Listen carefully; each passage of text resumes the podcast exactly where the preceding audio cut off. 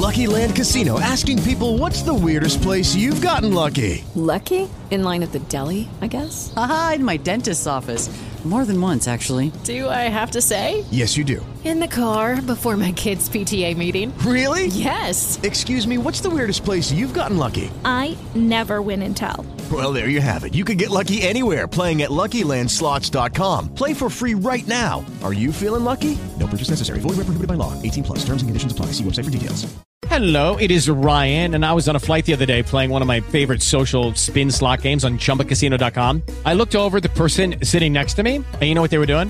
They were also playing Chumba Casino. Coincidence? I think not. Everybody's loving having fun with it. Chumba Casino is home to hundreds of casino-style games that you can play for free anytime, anywhere even at 30,000 feet. So sign up now at ChumbaCasino.com to claim your free welcome bonus. That's ChumbaCasino.com and live the Chumba life. No purchase necessary. VGW. Void prohibited by law. See terms and conditions. 18 plus. Dandy Geek. Com Gustavo Filema.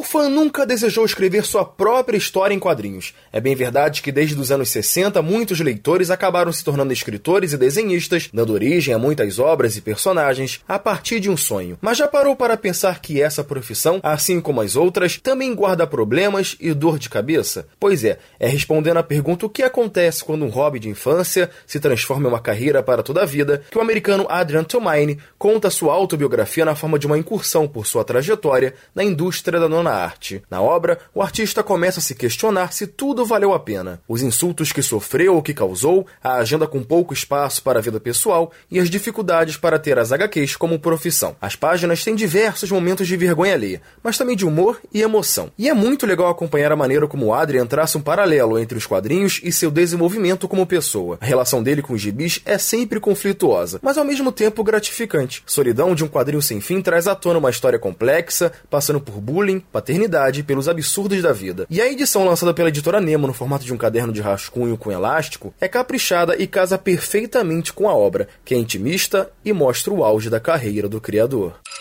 Quer ouvir essa coluna novamente? É só procurar nas plataformas de streaming de áudio. Conheça mais dos podcasts da Band News FM Rio.